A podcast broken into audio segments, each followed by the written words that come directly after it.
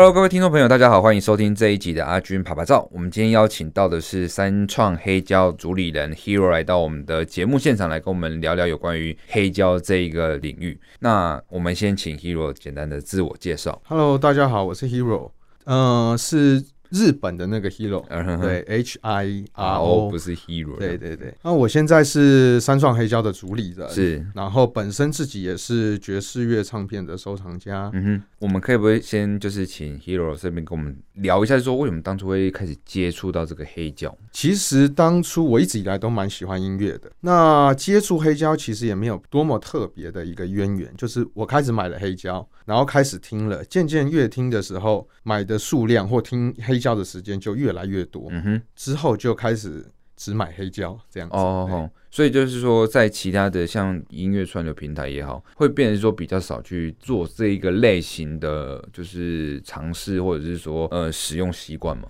应该说，在我自己家里听音乐的地方，嗯哼，只有。黑胶这样的播放媒介，对。那当然，如果今天在呃工作的地方的时候，是同样的会使用串流，然后来进扩大机喇叭这样播放。所以简单来讲是说，在 Hero 自己本身可能在休闲领域里面，回到家里面，如果是一个放松状态，或者是想专心听音乐的时候，对对对，你就会想选择黑胶这样子。对对对。那我想问一下，就是说黑胶本身是有什么样的一个魔力，让 Hero 自己可以就是不停的想去接触它，或者说一直越买越多，越买越多，它是。有什么样的一个魅力在这样子？一般很多人会说黑胶比较温暖，然后比较活生。嗯哼，那对我自己来讲，我觉得黑胶的魅力在于，我用一个字来形容，它叫 connection。connection。那这种 connection 基本上只要你听到音乐，呃，各种声音之间都会有 connection。嗯哼，只是借由黑胶的回波的时候，你会更容易，然后更直观的去听到这样的 connection。是什么样的 connection？有层次的关系。对。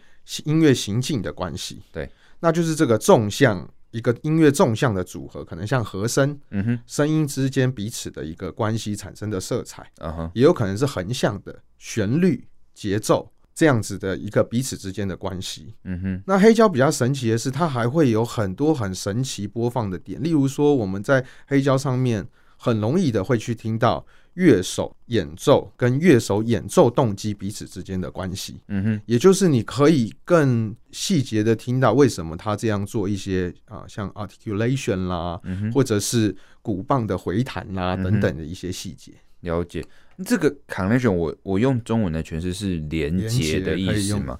那我想问，就是 Hero 这个部分是说，那。像是我们在听音乐音乐串流平台，或者是说用 CD 或用卡带以前的这种媒介来播放的时候，嗯、难道就是可能这些音乐创作人跟他本身音乐诠释的方面，或者是刚才提到的可能乐器跟乐器之间的一个对话互动，会比较少吗？这个细节差异在哪？这样回播会不会比较少？还会关系到后面的扩大机跟喇叭的一个问题。嗯哼，那我觉得在这里想提这 connection 的点。应该这样说，我们在同样都在同样的系统下播的时候，黑胶的的确会更容易让人察觉到这之间的关系。嗯，我觉得是比较容易，然后呃比较亲近，嗯，比较好被注意到。哦，对，了解，就是在那一个氛围下，你可能更容易去察觉到那一个所谓的 connection，对他们之间的互动，彼此的 call and respond 这样子。那呃，在这个黑胶本身有什么样的一个特殊性？就是说，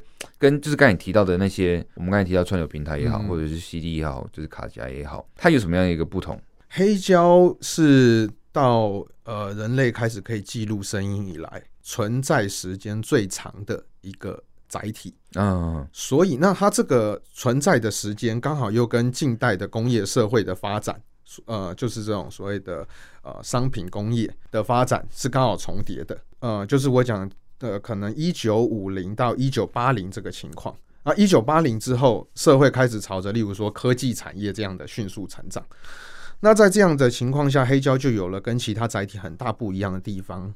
就是版本的一个差异，版本的差异。对，它每一，例如说，呃，齐柏林飞船的专辑，它可能每五年、每三年就出一次重发版。哦，可是每五年、每三年过的时候，呃，整个一个工业生产的一个模具，然后整个一个工业进步之后的一个商业环境，跟整个原料的一个配送，都会产生在这样的情况下都会产生很大的改变。Uh huh. 那这时候黑胶这么类比的一个播放媒介的时候，你有这个中间功法一点点的差异，对，或者是制作机器一点点的差异，对出来的声音都影响非常的大。嗯哼其实就有点像葡萄酒，uh huh. 同一个酒款。呃，同样一个酒庄，同一个酒款，同一块地的葡萄园，它每年会因为土壤，因为所谓的风土气候，对那也有可能是现在的酿酒师跟之后的酿酒师的不同，嗯哼，出来的同一个酒款，那个味道之间就会有所差异。对，那 CD 本身它没有那么长的时间，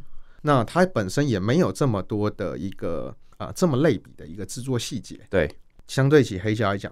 它就没有那么多的版本选择，嗯哼，但黑胶的版本选择会非常非常多，就像你一个老的酒庄开始，哎，很多年份很多年份你都可以选择，嗯哼，那串流更不用说，就只有有损跟无损而已啊。对，那我可以问一下 Hero，就是说，那有没有比较能够举例，就是说这个版本的差异可能会有什么样的一个，就是比较明显感受到不一样的地方？就是说，可能刚才提到的五年前跟五年后有没有同一个专辑，但是。差异性非常大的感受是最大差别在哪？基本上，呃，如果是经过五年的话，呃，那个差异点都会很大。我举这样举一个例子好了，黑胶其中中间有一个步骤叫做 planting，嗯，就是它的一个金属制成。这个时候影响最多的会是他们呃要去做一个量产，对。然后要去做复印。的一个这样的流程，这个流程影响最多多的是声音的音色，嗯哼，那这个音色影响最多的又是亮跟暗这件事情，嗯哼，所以大家如果是在买黑胶的时候，然后能够辨别到它不同的 planting 流程的时候，你就会发现声音的明亮度。明暗度，嗯，会差异非常的大，嗯哼，那因为其实很多的每一个厂牌，又或者是说每一个黑胶生产线啊哈，它都会做每个三年五年可能都会做一些改动。啊哈，所以说要讲出一个比较大的原则或通论比较难，会比较困难，会比较困难，嗯，但是这也是最有趣的地方。嗯，对，所以有些酒庄一八年可以买，有些酒庄一八年就不能买，这样子。这听起来蛮像，就是我们在玩所谓的底片的那个胶卷一样。欸、对对对对，就是我每次相同的环境拍的东西，可能不到不同，就是冲洗的店就会不一样。嗯、不一样。或者说，可能我这一次用什么样不一样的手法去变，就可能会每一次都会让你有不一样的感受，这样子。是是是。哦，其实这样我觉得还蛮好玩的，因为我本身阿俊是在玩摄影的啦，嗯、所以有时候这样子听起来会有一种是，哎、欸，有一点就是熟悉的程度，就是哎、欸，好像是在就是相同的东西，但不同的冲刷师或者是不同的产线，可能弄出来的结果就会有。不一样的感受，对，对这就是黑胶有别于这些其他的载体，其中一个最物理现象的差异。嗯哼，了解了解。那我想就是请 Hero 这边跟我们大家就是分享一下，因为其实很多听众朋友们可能他并不是说黑胶的玩家，是。那可能如果说他今天听完之后他觉得有兴趣，那可不可以跟他就是稍微讲一下，就是说他可以怎么去入门？然后他可能会有一些迷失，那可不可以跟就是他们分享一下，就是说他们要怎么去接触这一件事情？然后你的过往经验有没有哪些初学者他可能有哪些迷失？我们一一把它打破的。好，我觉得先从概念的来讲，OK，对，我觉得先从概念的部分来讲。那我觉得大家会应该有这几年，其实不管是我们看 Netflix 很多的影集，都开始在哎片头或者是中间都会出现黑胶，嗯哼。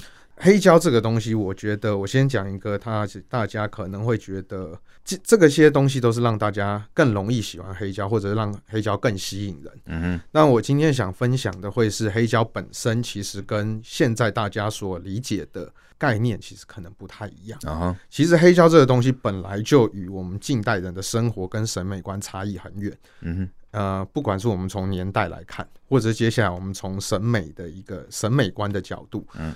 现在的朋友可能认识黑胶，常常会透过可能会是咖啡厅，嗯、或者是某些私人的活动去认识黑胶。那其实大家对那时候听到的声音的感受，会是可能是弥漫的，可能是包袱的。那这个时候，大家可能会觉得，哦，其实那样的感觉很好，因为毕竟这是咖啡厅的可能一个悠闲的下午，或者是私人的聚会，或者是很放松愉快的。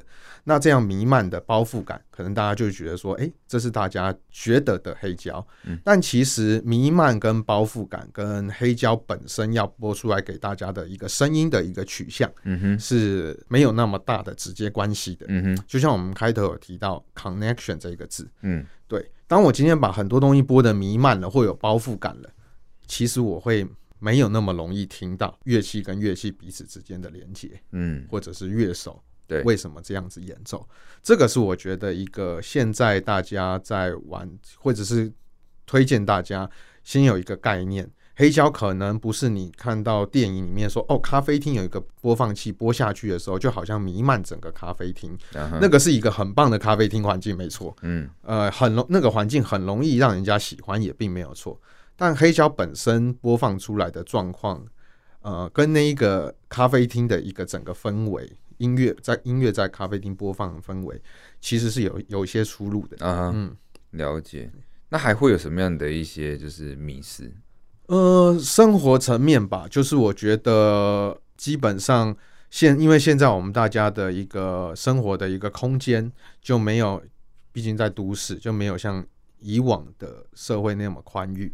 那很多朋友买完黑胶回去的时候摆的时候，喇叭就会直接摆在唱播放器旁边。哦，那其实喇叭本身是靠震动嗯来推出声音的。对，我们在播唱片的时候。其实也是机械运动转磁电转换这样子，嗯，那这两个东西这样很近的时候，他们就非常有磁干扰或者是震动的干扰。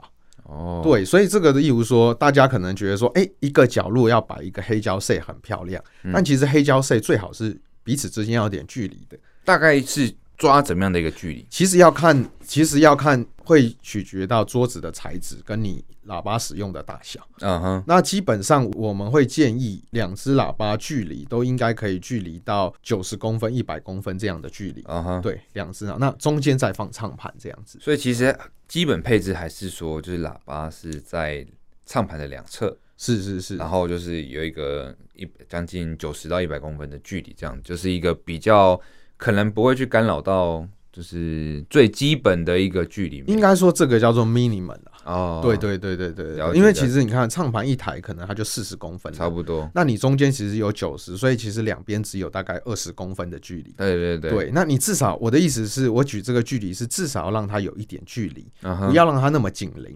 那当然，如果你的距离可以做到越越，也不是说越长，就是越恰当。对的，恰当一个距离，那你的播放回来，你会更精确的听到那个黑胶的声音。嗯哼，哎，那个这个距离如果太近，或者是说有高低差，还会有什么样的就是问题吗？我们刚才讲的都比较概念层面，对，那这一点就会比较偏黑胶的技术面这样子，uh huh、因为本身黑胶在刻片的时候，嗯。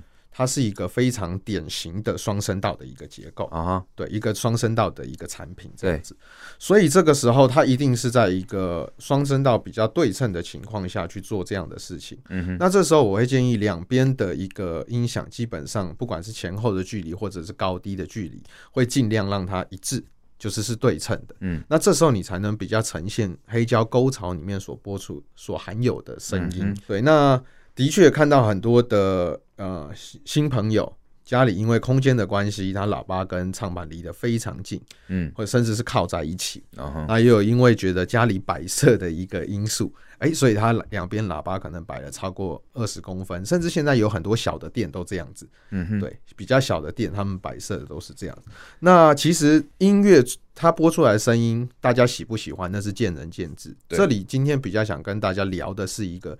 如果今天我们从黑胶出发，黑胶的回波出发，这时候可能就不是一个我们这么建议的一个或者是做法，对，或者是以这个东西本身，它可能不是 for 这样子播出来的，懂我意思？对，反正 Hero 要告诉听众朋友们的意思是说，就是其实没有所谓的绝对，但是如果说以一个就是黑胶基本的配置或者是声音上面，它当初设计的考量来说，它其实就是在一个基础同样的一个平面上，然后保持一个适当的距离才。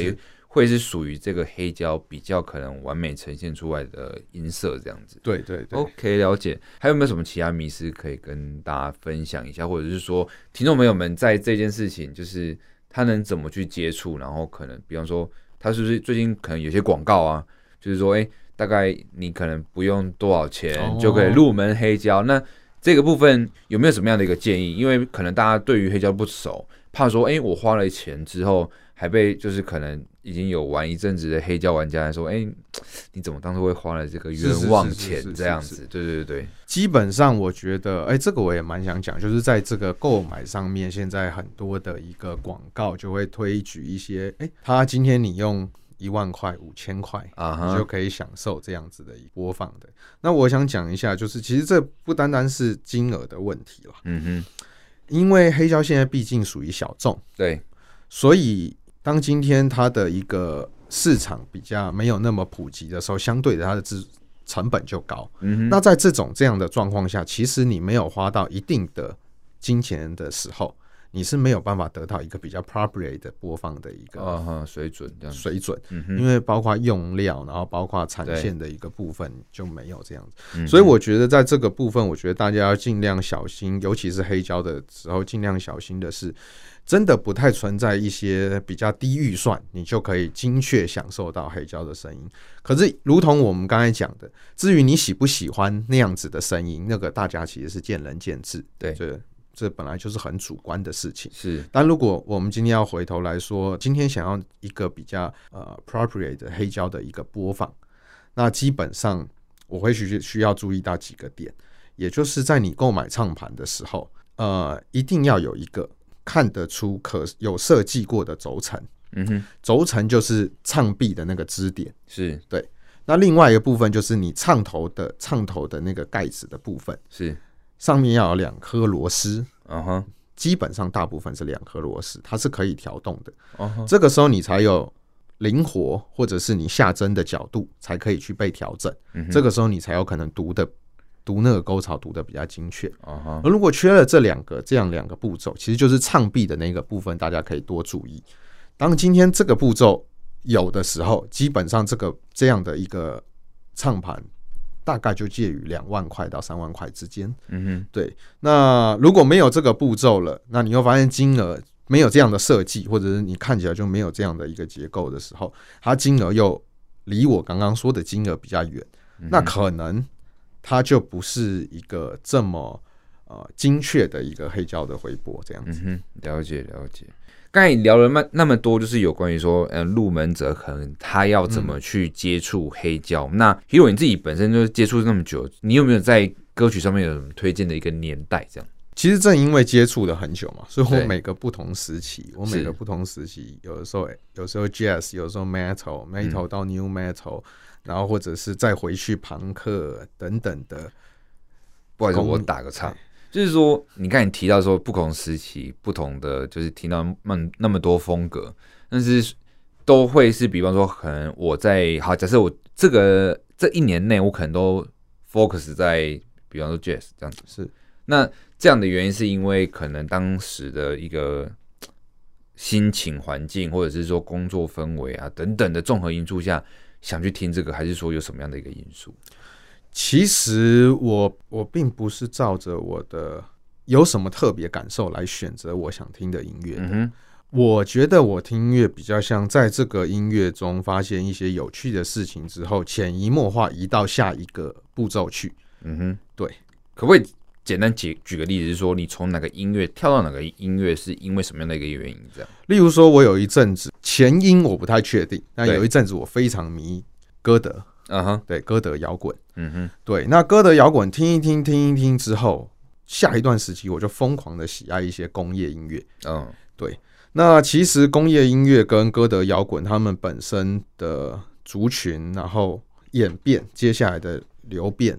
其实呃有一些关系的，嗯哼，那我觉得可能是注意到某一些音域的呃 vocal 音域的点，对，也有可能是注意到比较高频的声响，但两边高频的声响其实又不太一样，嗯哼，但因为可能就是某个点，那例如说我可能觉得这样的转变是因为高频某些 vocal 的表现，嗯哼，对，然后我就进到下一个。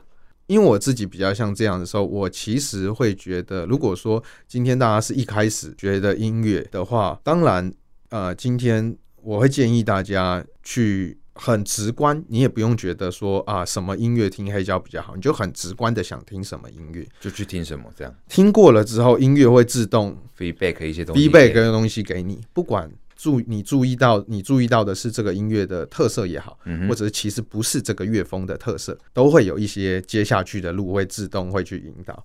所以我的想法是，你就很直观的选一种，听下去花跟他相处的时间长了，他自动会把你带，不管是带到对立面也好，带到延伸也好。或者是 back to the roots 也好，嗯，对，一直听，一直这样顺着走下去，你就会发现越来越多的东西。嗯哼，可是我有点好奇，就是说会不会有些音乐在黑胶呈现上面可能会比较没这么明显的特色出来，还是说其实并不会有这样子的一个影响？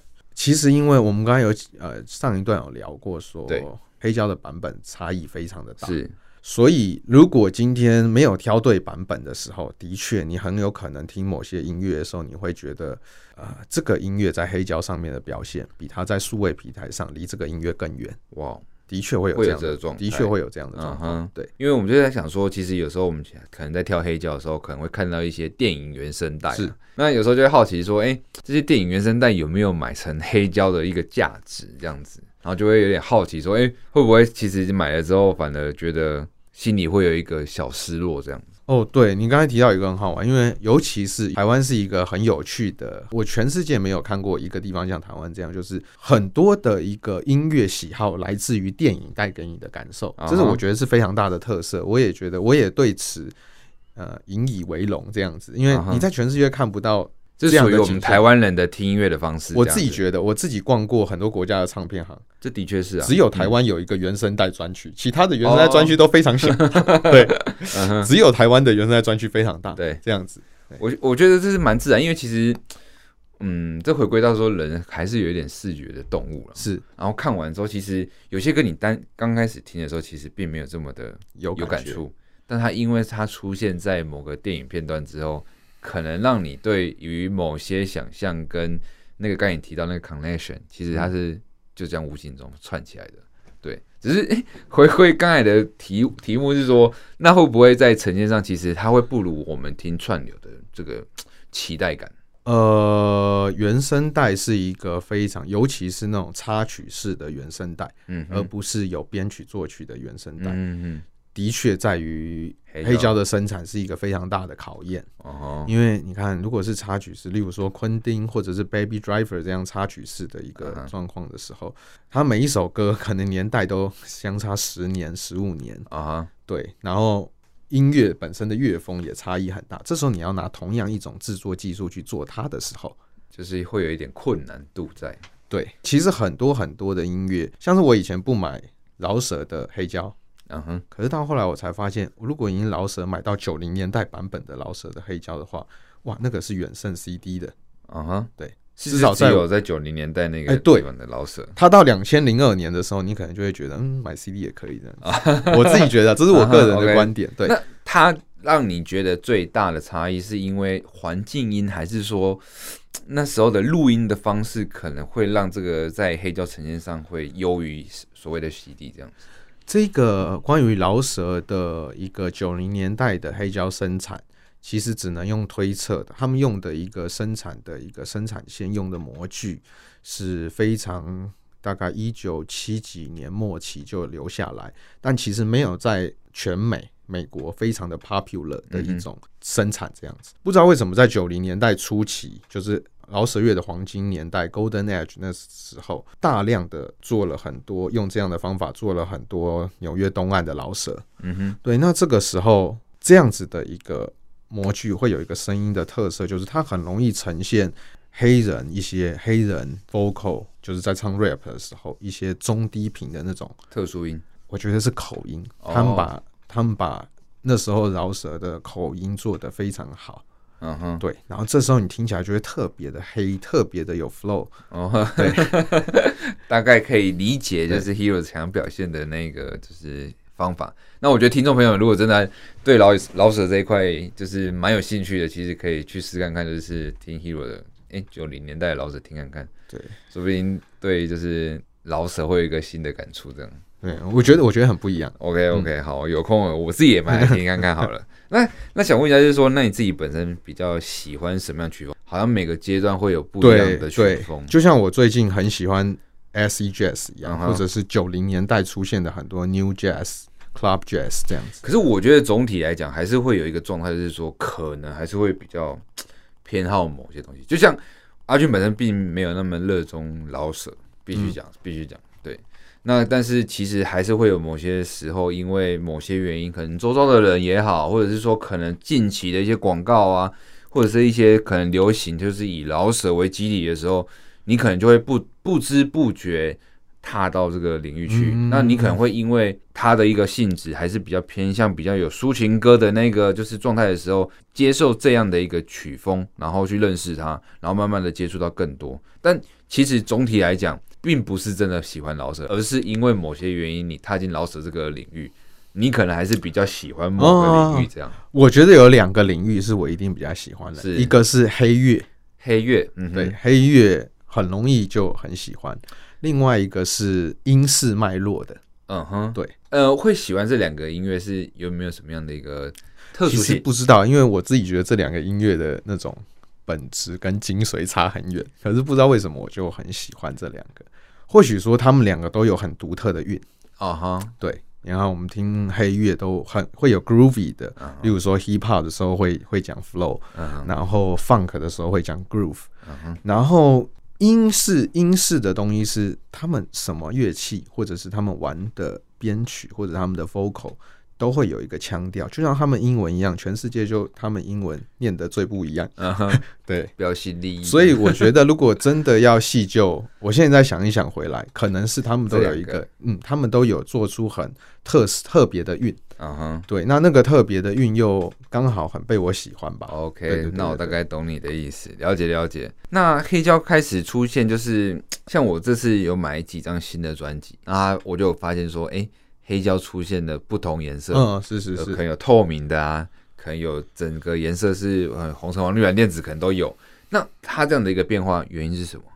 呃，其实一直以呃大概一九哦一九六二大概六二年就有红色的胶片。啊哈，一九七几年就有淡蓝色的，啊哈，一九九零就可以看到绿色的，对对。那其实一直以来。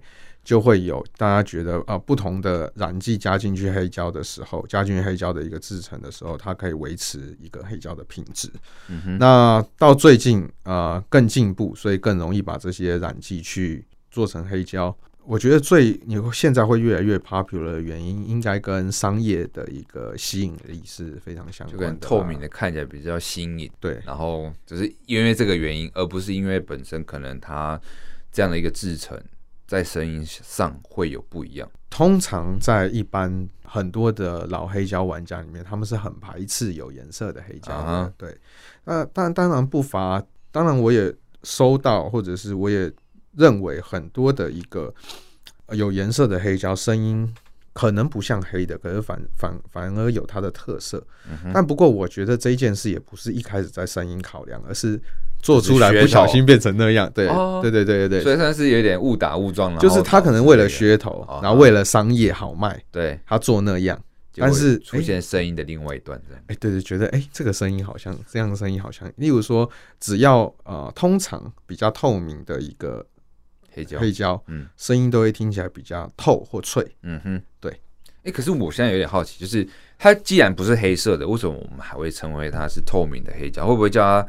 什么透明胶或者是红胶、蓝胶？会会会，大部分的宣传会这样子。了解了解，明白。那在黑胶分类上面，就是呃，在播放器啊，或者是提到的是说，哎、欸，它可能是一一个需要怎样的一个制成？就是当初有提到什么放大器或者是喇叭啊等等的。嗯、那一个黑胶的一个基本组成，可能需要哪些东西？可能听众朋友们如果要接触了，他需要准备哪些器材？哦，是基本上我们从头开始讲了比较正式的播放，就是我要有一个播放器，就是你可以用转盘，对对，还有一个播放器。嗯哼，那因为黑胶本身的一个呃讯号非常的小，嗯哼，所以我要先经过一个叫做唱头放大器，是其实也就是前级的一个概念了。啊哈，对，那这时候再进扩大机，嗯哼，对，那扩大机再去推动喇叭，嗯哼，对，这是基本要有四件事。如果说基本在这四件事的时候，其实讲的最最最最最最重点好了，就是我我如果就是要讲几个重点，讲这四件事的一个比较重要的地方，其中一段就是一个我今天呃要可以精确的读取唱片沟槽里面的沟槽，那所以这个时候。其实就是我刚才讲的唱臂那一件事情，很上一段讲的唱臂要有经过设计，那所以其实一二是可以被并为一个步骤的，嗯因为放大器你并进来，其实它并不影响，并不那么影响唱臂的循轨，是对。那二我们在扩大机到喇叭的时候。我们上一段也有讲过，黑胶是一个非常典型的双声道的一个架构。这个时候，二三最最重最重要的就会是希望是一个双声道的喇叭。所以在这个情况下，你选择主动式的，我觉得也由这里来入门，我觉得也也是非常 OK 的。嗯哼，只要有一个哎，我们的唱臂唱头是可以读精比较精确的读取沟槽。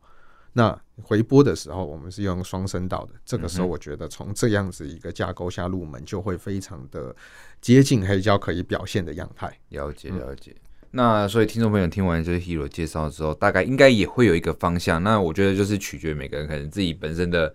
经济状况，然后再去挑可能适合自己的一个就是黑胶，因为我觉得其实有时候玩就是某些兴趣领域，也不要说造成自己生活压力太大。毕竟它是一个我觉得是舒压的一个器材，或者是媒介等等也好，就是我觉得可能给自己一点就是空间，然后去做适合自己的事情。我觉得这是哦，不管这个东西本质是什么，我们本来就允许用各种角度去接触它。是是是，只是我们刚才讲的，好像讲的很。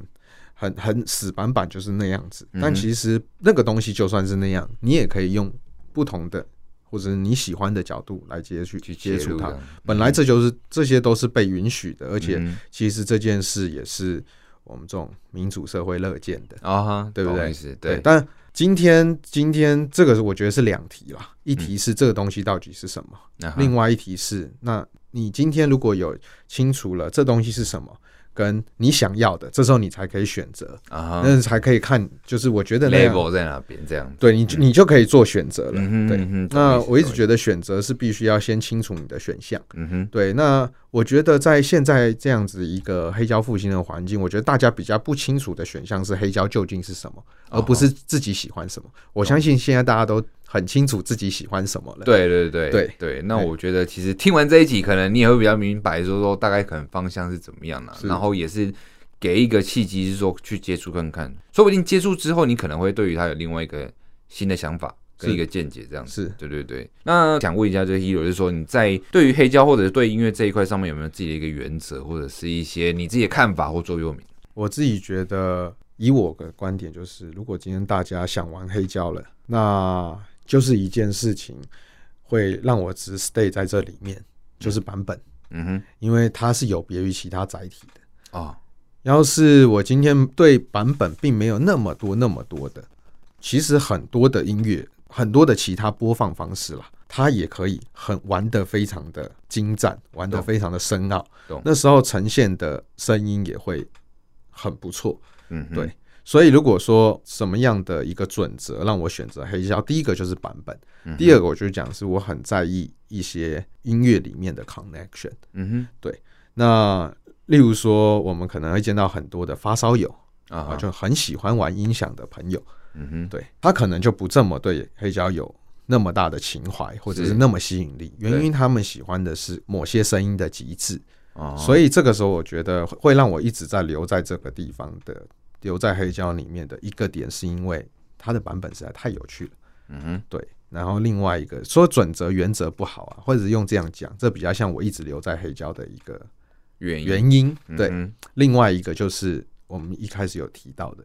connection 这件事，它可以播出很多音乐的 connection。嗯哼，那节目也进入到一个尾声啊，然后今天很开心邀请到就是 Hero 来到我们的节目现场，跟我们分享有关那么多有关于黑胶的一些知识。然后刚才就是 Hero 一直提到的 connection 这件事情。也许可能很多听众现在因为还没接触黑胶，还没办法感受到说到底那个连接是怎么样的一个一回事。但其实我觉得不妨可以，大家可以去踏入试看看。然后尤其是可能北部朋友，如果说就是其实现在在三创啊，就是交通蛮方便的，是是是，对，捷运站其实一下子就可以到了。然后，Hero 你们是在五楼嘛？是 OK，我觉得那个地方其实环境、空间等等，其实都算是一个大家可能现在手边上如果没有类似的一个就是器材的话，其实可以到那边去走走看看。或许你对于黑胶会有另外一个想象跟不一样的一个看法，这样是是是，嗯哼。那我们今天谢谢 Hero，谢谢谢谢。